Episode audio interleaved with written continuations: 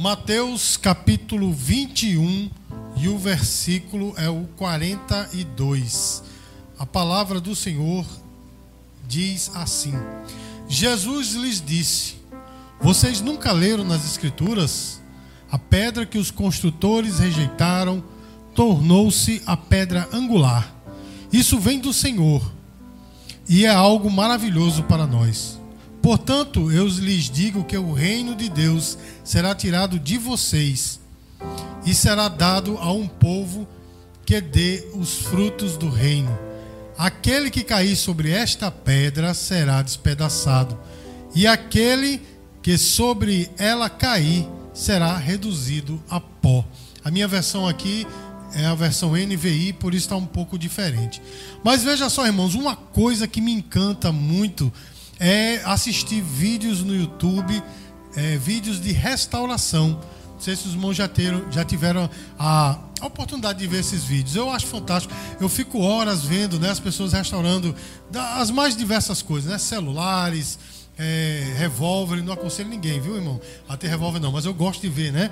O cara desmonta todinho e tal e restaura. E, outro, e outras coisas. Já vi é, pegarem cutelos, né? Que é aquela, aquela faca, né? É, específica, totalmente deteriorada pelo, pelo carcomida, né? Pelo, pelo ferrugem, né?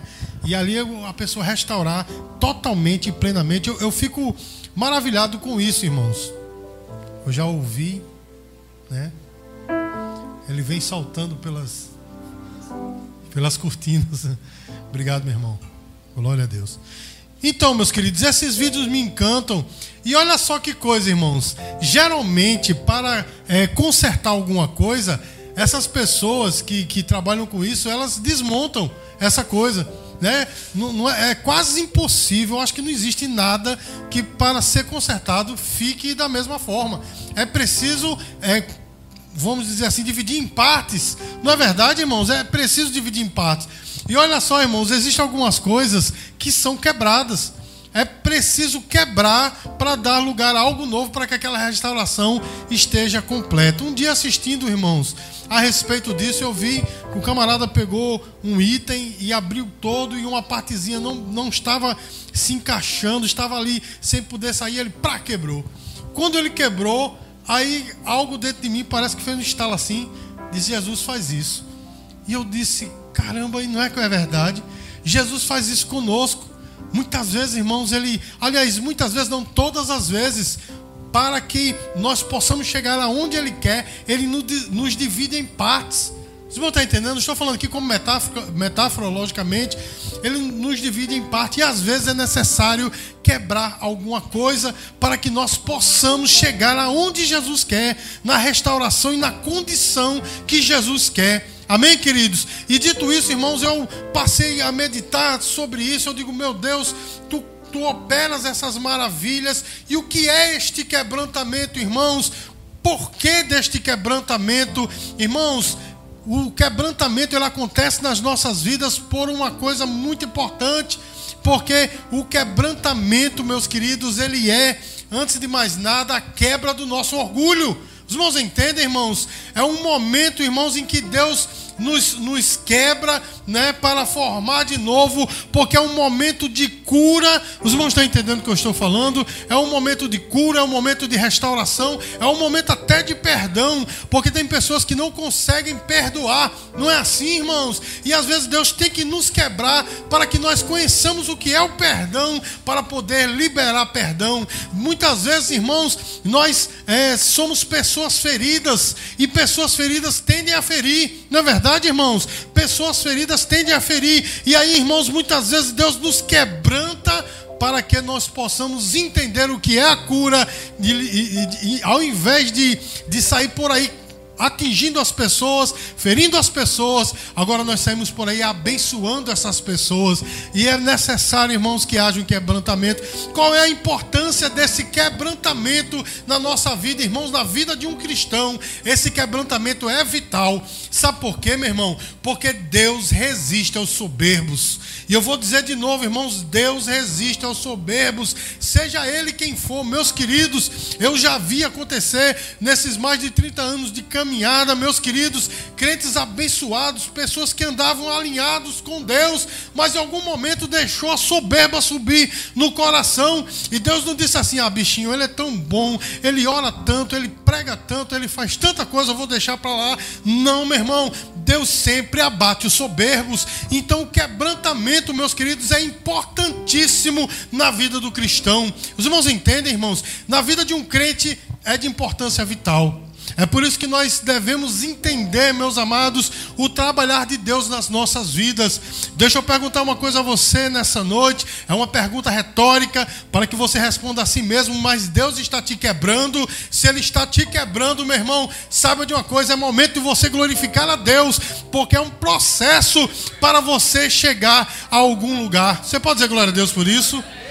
É um processo, meus queridos. Isso quer dizer que não é para sempre, é um momento para te transformar em alguma coisa que Deus quer. Ou seja, o quebrantamento não é um fim em si mesmo. Ou seja, Deus não pegou você para te quebrantar só porque Ele quer te quebrantar. Não, o quebrantamento é um meio para te conduzir a alguma coisa. Os irmãos estão entendendo, meus queridos? Olha, meus amados, nesse texto que nós lemos nessa noite, Jesus aplica a si mesmo um texto do Velho Testamento falando sobre a pedra angular.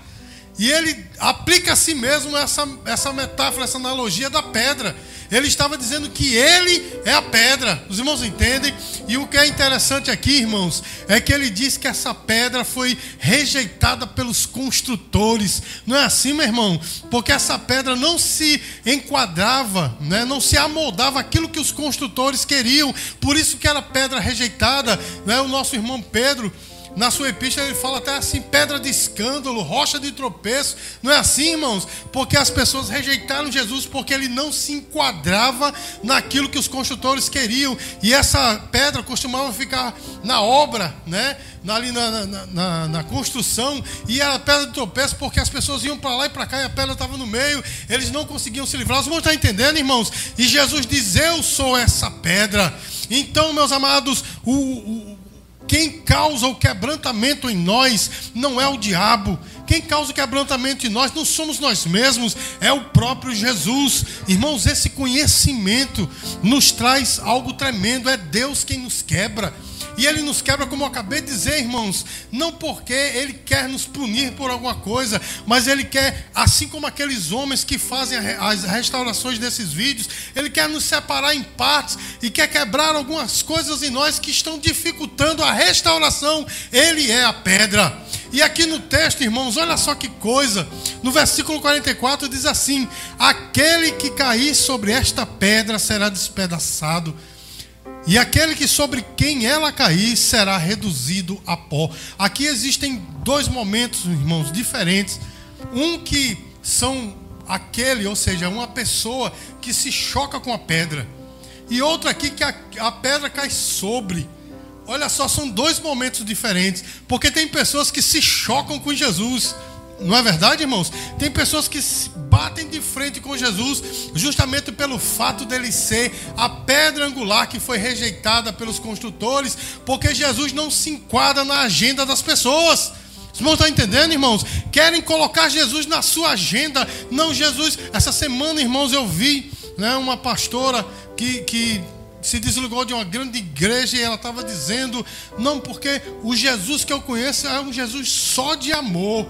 Ele aceita todo mundo do jeito que é, seja o que for, de qualquer maneira. Aí ele, ela inclusive disse as pessoas se escandalizam porque me veem nos shows, nos bares, na, nas danceterias, não é? Me veem em todos esses lugares e é porque eu conheço um Deus de amor. Irmãos, nosso Deus é um Deus de amor. Na verdade, ele é o amor. Os irmãos entendem?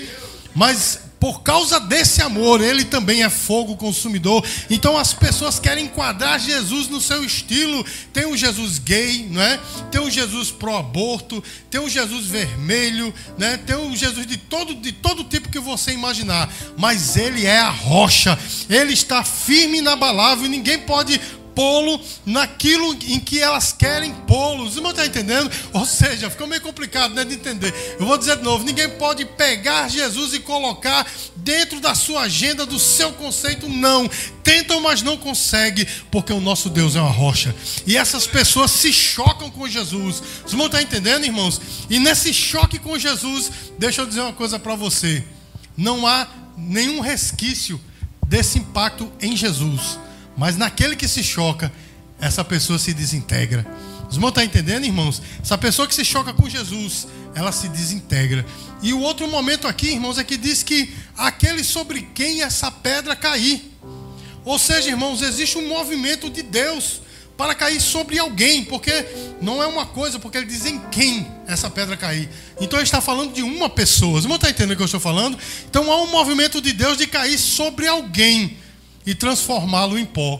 Irmãos, e esse alguém a quem Deus cai em cima, a pedra, a rocha cai em cima, para esmagá-lo, transformá-lo em pó. É esses que o Senhor está tentando, está querendo quebrantar para usá-lo da maneira que Deus quer. Os irmãos estão entendendo o que eu estou falando? Irmãos, de fato, Deus tem esse propósito de nos quebrantar, de tirar de nós aquilo que está impedindo a nossa comunhão com Ele, a nossa restauração. Irmãos, quantas pessoas vivem a vida inteira no Evangelho, mas não experimentaram uma mudança total e radical nas suas vidas, porque tem pessoas que vivem a vida inteira no Evangelho e não conseguem perdoar. Não é assim, irmãos? Existem pessoas que vivem a vida inteira e não conseguem largar o pecado. Tem pessoas que vivem a vida inteira, meus queridos, mas não conseguem de fato entender o que é a graça. Essas pessoas, meus queridos, elas precisam ser quebrantadas por Deus para poder entender a graça. Os irmãos entendem, irmãos? Mas deixa eu dizer uma coisa para você, irmãos. Esse quebrantamento não é para nossa destruição. Esse quebrantamento é para a melhoria das nossas vidas. Esse quebrantamento é para a nossa restauração. Hoje, no início do culto, eu li um texto em Oséias capítulo 6, a partir do versículo 1. E lá tem uma coisa tremenda. O povo né, de Israel disse assim: Voltemos a Deus, porque Ele nos quebrou e nos sarará. Não é assim, irmãos, que está lá? Ele fez a ferida e Ele mesmo a curará. Irmãos, aquele povo entendeu, Deus nos quebrou, mas Ele tem um propósito de nos sarar. Olha que coisa, irmãos. Ele diz, ele fez a ferida, mas é ele mesmo que vai curar. Os irmãos estão entendendo o que eu estou falando, irmãos? Que coisa profunda. Isso nos mostra, irmãos, que esse quebrantamento de Deus não é uma punição, mas ao contrário, meus queridos, é um meio que ele usa para que nós nos transformemos naquilo que ele quer. Os irmãos estão entendendo, irmãos? Porque com a minha natureza caída, eu não consigo ser o que Deus quer ser. Que Deus quer que eu seja. Os irmãos estão entendendo? É necessário que haja um quebrantamento. Irmãos, e cada um de nós precisamos entender onde Deus está nos quebrando. Irmãos, como aqueles vídeos que eu vejo no YouTube, muitas vezes é necessário separar em partes, não é? aquele objeto para poder limpar por dentro, não é assim, irmãos? E muitas vezes é o que Deus faz conosco, irmãos. Ele nos, nos divide em partes, o que é que isso quer dizer? Ele nos abre completamente, muitas vezes até nos coloca diante do nosso erro, diante do nosso pecado. Agora, muitas vezes, irmãos, nós somos tão obstinados que nós não queremos ver o nosso pecado, nós não queremos ver o nosso erro, nós culpamos todo mundo, todo mundo é, é, é pecador, todo mundo está errado, todo mundo. Eu não.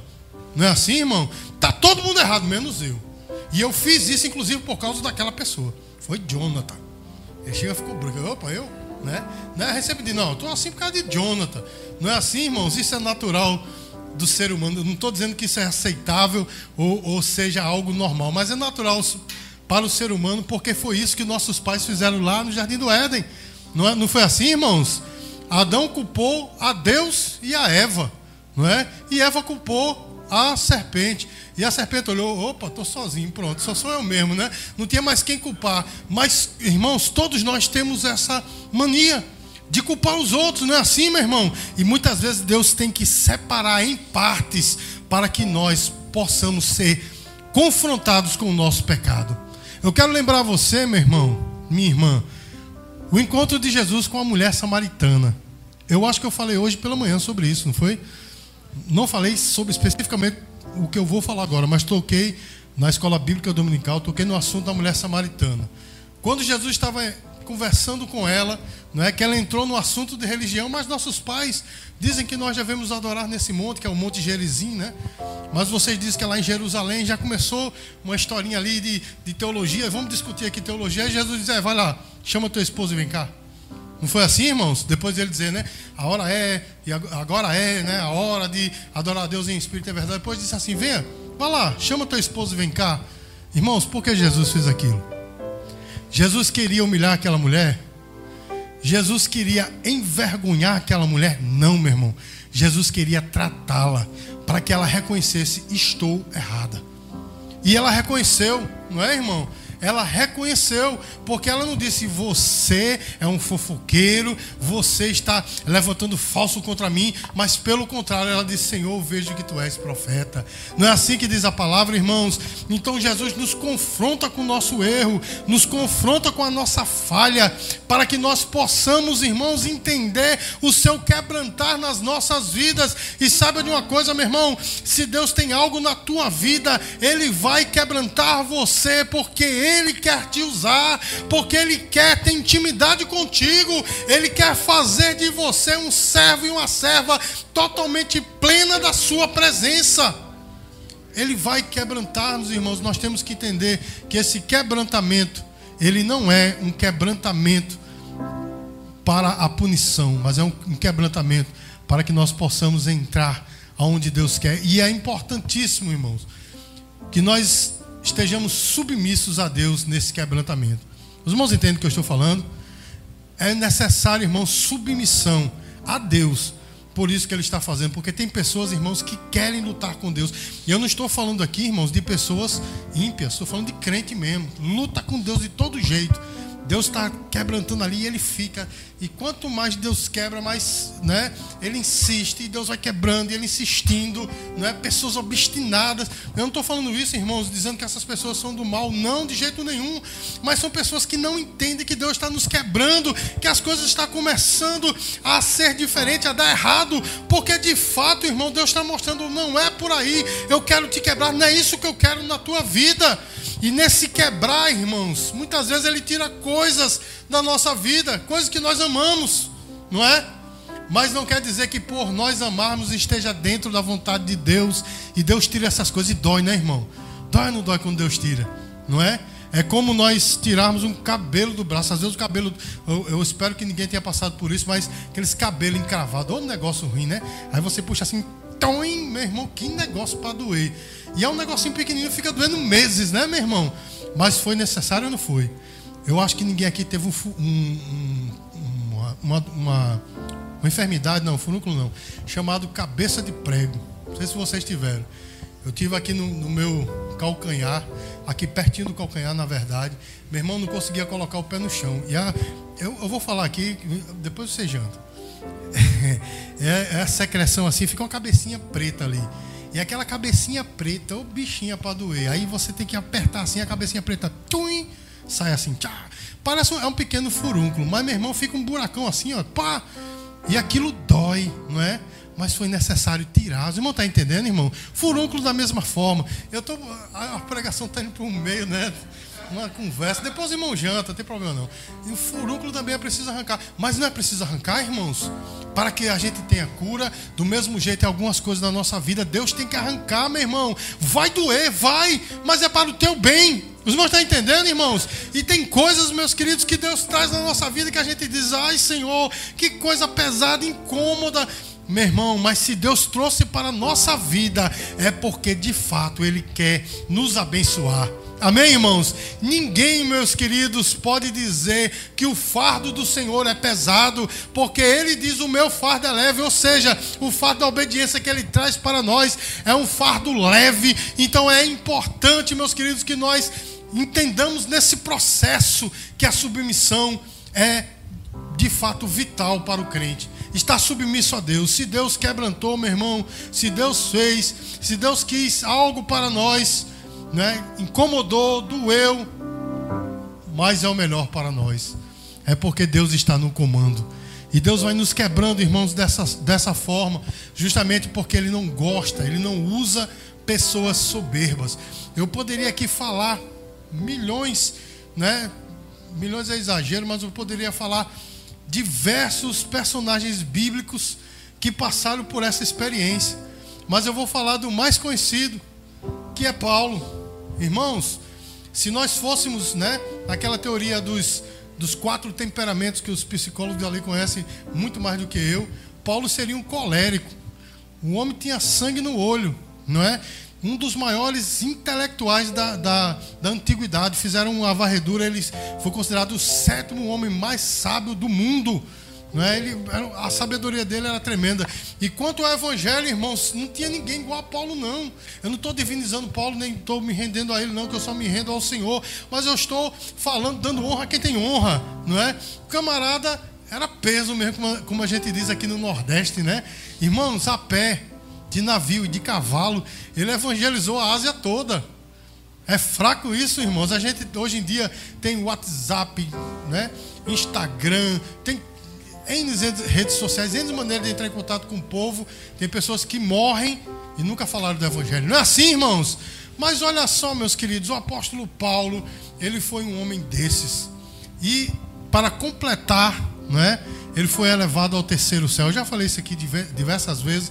O terceiro céu é o céu espiritual, onde Deus está. Ele foi lá né? Olha só, irmãos, não vou dizer que essa experiência possa se repetir como as pessoas fazem aí, né? A pessoa jejua dois dias, pronto, vai lá para o céu e vê um bocado de coisa. Vem, inclusive, quem está lá, olha só, não é? Não estou dizendo, irmãos, que essa experiência se repita, mas aconteceu com Paulo. Né? E foi uma experiência tão grande, irmãos, tão grande que ele diz: Eu lá ouvi palavras inefáveis que ao homem não é lícito referir. Ou seja, ele viu e ouviu coisas lá que não podia nem contar. Talvez nem porque ele soubesse, né? Porque como é uma coisa espiritual, irmãos, ele nem saberia como falar, explicar aquilo, irmãos. Mas aí, 2 Coríntios capítulo 12, ele fala uma coisa primorosa. Ele diz: "Para que eu não me soberbecesse com as grandezas das revelações, foi-me posto um espinho na carne." Olha só, meu irmão, aquele espinho na carne incomodava. O apóstolo Paulo chega a chamá-lo de mensageiro do diabo, que esbofeteava ele todo dia. Era algo que incomodava. E ele orou uma vez, orou duas, orou três, e na terceira vez, Deus disse para ele: Paulo, a minha graça te basta, porque o meu poder se aperfeiçoa na tua fraqueza. Deus estava dizendo para Paulo: Paulo, isso que está te incomodando está no meu comando, é sou eu que quero e não vou tirar. Sabe por quê, irmãos? Porque aquele espinho na carne lembrava a Paulo que Paulo era humano e dependia do Senhor. Ou seja, meus queridos, estava tirando o ego de Paulo. E quando ele entendeu isso, ele diz: Agora eu me gloriarei nas tribulações, nas fraquezas, nas dificuldades, nas perseguições, porque eu sei, agora eu sei que quando eu sou fraco, aí eu sou forte. Ou seja, meus queridos, Deus quebrantou Paulo. E Paulo, meus amados, ele chegou aonde Deus queria. Você está entendendo o que é que Deus está falando para você nessa noite? Ele está nos quebrantando, meu irmão. Talvez o espinho na carne está te incomodando, porque cada um de nós, irmãos, temos um espinho na carne. Pode ter certeza. Todos nós temos um espinho na carne. E esse espinho na carne incomoda, meu irmão, incomoda, dói né? A, a, gente às vezes até quer jogar de lado, mas não adianta, não vai acontecer, porque esse espinho na carne está dentro da vontade de Deus. Aí quando nós entendemos que Deus está nos quebrantando através desse espinho na carne, disso que nos incomoda, aí nós dizemos: então eu me gloriarei em todas as provações que eu estou passando, porque eu sei que quando eu sou fraco, então é aí que eu sou forte. Deus quer nos quebrantar, meu irmão, porque Ele quer usar pessoas humildes, Ele quer ter intimidade com humildes. Existe um texto no livro do profeta Isaías que eu amo de paixão, que o Senhor diz assim: Eu sou alto e sublime e habito no sublime lugar, mas eu habito também no coração contrito e abatido. Deus é soberano, meu irmão. A soberania dele, a majestade dele é inefável, a gente não tem o que falar, é indizível. Mas ele diz: Eu habito no coração do humilde. Olha só, meu irmão, eu habito no coração do humilde. Então, meus queridos, que nós possamos receber de Deus esse quebrantamento, entender que esse quebrantamento é dele, ele é que está operando em nós, é um processo, não é para sempre, é só um processo, e você vai passar.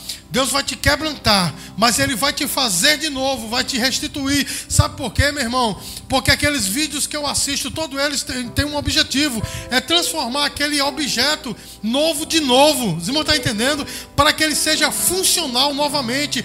Deus é da mesma forma conosco, meu irmão. Ele nos quebranta, não é porque Ele se compraz em nos ver sofrendo de jeito nenhum. Ele nos quebranta para que nós sejamos funcionais para com Ele, para que nós estejamos estejamos em uma condição de intimidade com Ele, tal, meu irmão, que Ele é nosso e nós somos dele. Diga glória a Deus, meu irmão.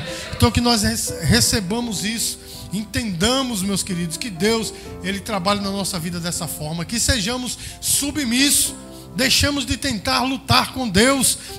Se formos lutar com Deus, nós vamos perder. Os irmãos entendem? Então se submeta ao quebrantar de Deus. Deixa Deus te quebrar. Deixa Deus te quebrar. Amém, irmãos? É a moinha de Deus. Eu tive um pastor no passado que ele dizia que é o, o ajuste do tom in. Né? Acho que eu já falei isso aqui na igreja, porque quando a pessoa está tocando né, um violão, uma guitarra, aí está fora de nota, o que é que ele faz? Ele aperta e tom in, né? até chegar né, na nota. E tom in, esse, esse pastor não tocava nada, mas ele dizia: Não, é, é o ajuste do tom in. o ajuste do tom in, fui perguntar a ele. Foi até na escola dominical, ele disse, não é isso, é porque o violão não faz assim, né? É o tom né? Então aceita esse tom de Deus, meu irmão, ele está te ajustando para você dar a nota certa. Ele está te ajustando para que a música que sai de você não seja qualquer uma, mas seja a dele. E quando eu falo de música, eu estou falando, meus queridos, daquilo, da graça que ele te deu para ministrar. Isso, meu irmão, acontece quando nós estamos quebrantados diante dele. Então, meu irmão, que nós nos humilhemos diante do Senhor. Amém? Dá uma salva de palmas do, para o Senhor. Fique de pé, nós vamos concluir essa ministração cantando um louvor.